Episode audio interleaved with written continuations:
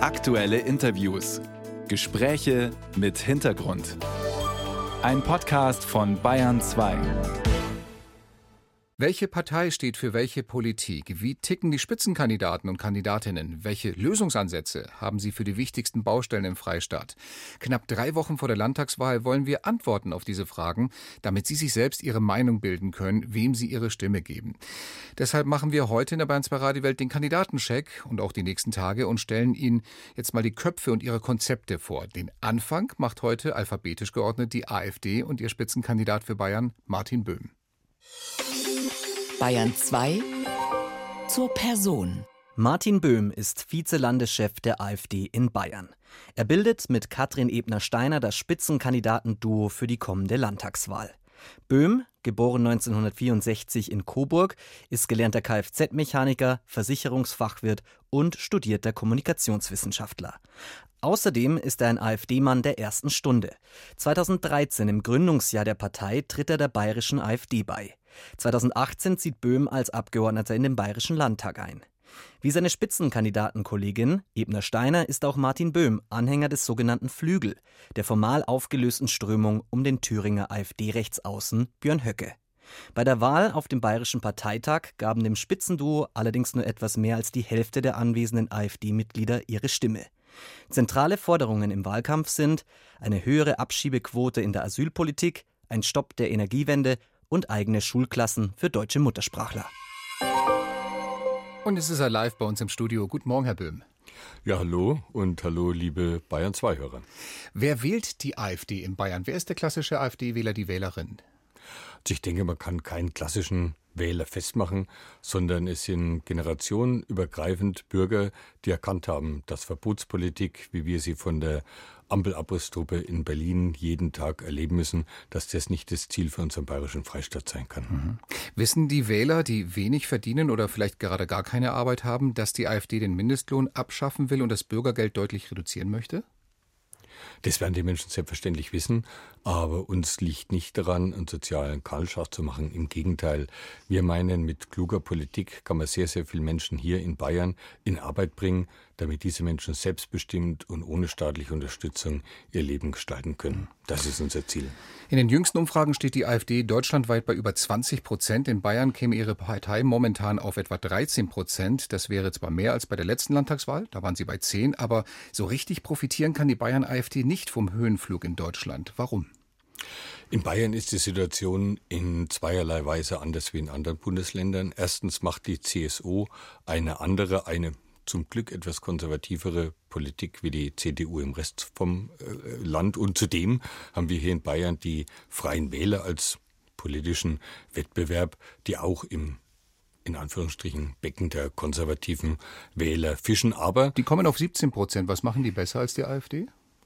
Gut, ich denke, äh, ein großer Vorteil von, der, von den Freien Wählern ist, dass sie halt äh, im Kielwasser der CSU schwimmen und sich viele der Themen der CSU zu eigen machen unter Menschen, die vielleicht sagen, okay, etwas konservativer wäre schon nicht schlecht, dass sie die als Wählerpotenzial abgreifen. Aber viele der Wähler erkennen natürlich, äh, dass schlussendlich äh, Aiwanger bloß ja, äh, ähm, eine, eine, eine Version Söder ist, die eben versucht, in einem anderen Lager Wählerpotenzial abzugreifen, aber de facto die Politik von Söder und von Aiwanger, das konnte man fünf Jahre lang beobachten, vollkommen konkurrent läuft, dass jede Entscheidung von Söder auch von Aiwanger gestützt wird. Und ich glaube, die Bürger haben mittlerweile erkannt, dass es nur eine wirkliche Alternative gibt, wenn man in der Politik grundhaft was ändern will. Und das ist die Alternative für Deutschland. Dann schauen wir mal, was die Alternative so inhaltlich zu bieten hat. Sprechen wir mal über einzelne Themen. Schulpolitik zum Beispiel. Da forderten Sie zuletzt getrennten Unterricht für Kinder, die nicht Deutsch als Muttersprache haben. Ist das Ihr Plan von Integration? Lieber trennen als zusammenführen, schon bei Kindern?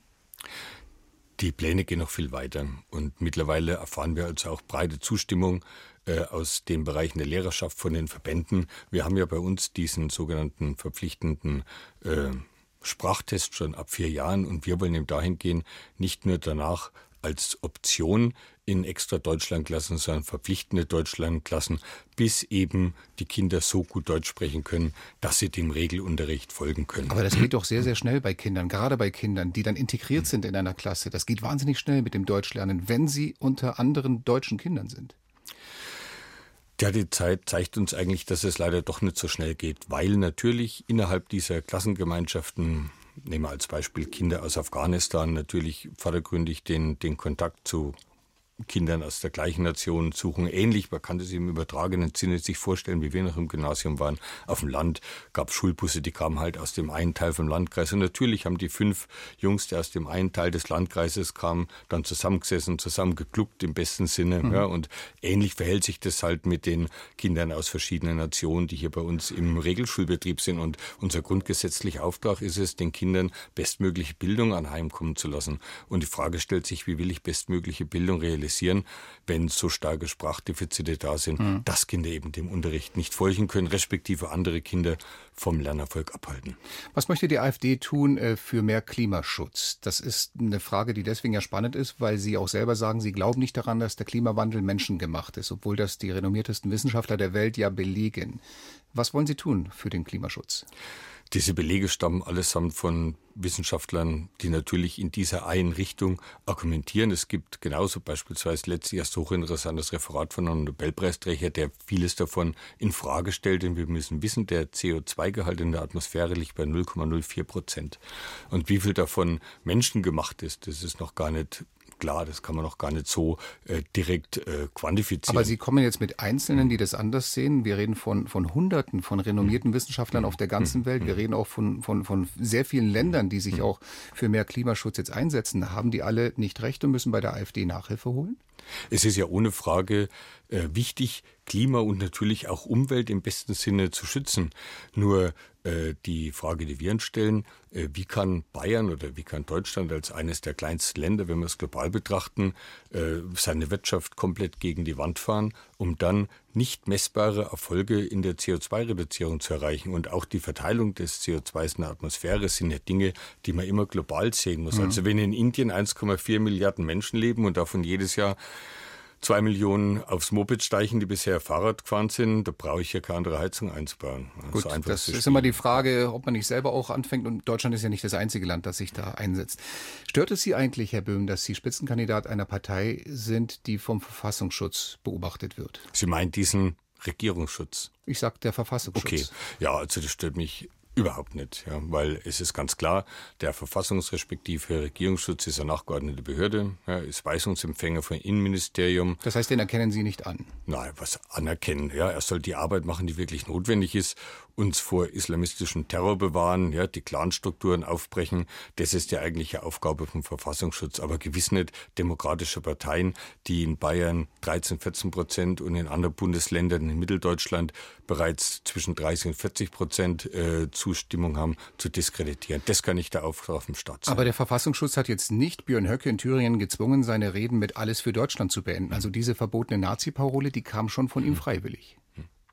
Da müssen Sie Björn Höcke fragen, da bin ich der falsche Ansprechpartner. Ja, aber Sie sind ja ein, ein, Freund und auch ihm sehr nahe und deswegen ist es interessant für die Wähler in Bayern zu wissen, welchen Umgang Sie pflegen und welche Gesinnung Sie teilen. Also eins ist klar, Björn Höcke macht mit seiner thüringischen AfD eine super erfolgreiche Politik, wird wenn alles gut geht, nächster thüringischer Ministerpräsident Fanden sein. Sie diese Nazi-Parole richtig? Haben Sie mit ihm ich, darüber gesprochen? Nein, äh, wir haben zwar guten Kontakt, was verschiedene Auftritte angeht, aber dass wir unsere, unsere Agenten absprechen, ist gewiss nicht der Fall. Weil wir sind für Bayern zuständig. Ich mache für mhm. unsere bayerischen, für die fränkischen Bürger, ich bin ja oberfränkischer Spitzenkandidat auch, mhm. machen wir Politik. Und Björn Höcke macht in Thüringen eine super Politik in Mitteldeutschland findet genau die Worte, die die Wähler in Mitteldeutschland hören wollen. Und der Erfolg gibt ihm recht. Alles für Deutschland sind die Worte, die Sie hören wollen.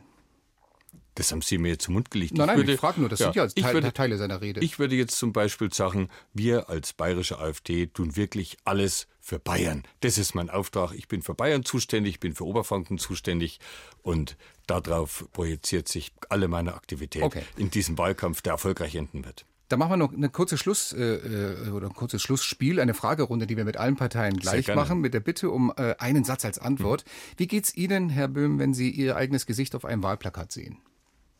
Kommt darauf an, welches Plakat, aber meistens muss ich schmunzeln und denke, oh, den kennst du irgendwoher. Was sollte die neue Landesregierung gleich am allerersten Arbeitstag anpacken?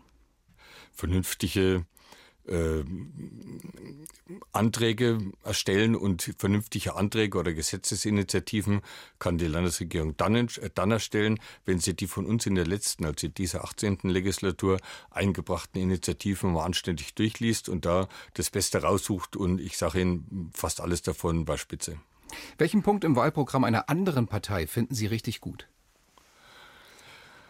Muss ich lang überlegen. Also was mir zum Beispiel äh, bei der CSU gefällt, ist, dass sie sagt, okay, ich will den Schutz der bayerischen Grenzen verstärken, wobei ja, der Glaube stirbt zuletzt, aber was ich bisher beobachte, ist halt dieses Schützen nur halbherzig. Man kommt äh, nicht äh, vor die Lager, man hat kein vernünftiges Lagebild. Ich will bloß als Beispiel erzählen. Österreich hat zum Beispiel oh, zu, 300 Drohnen, um die Grenze zu beobachten. Bayern hat drei Drohnen, drei Hundertstel. Ja.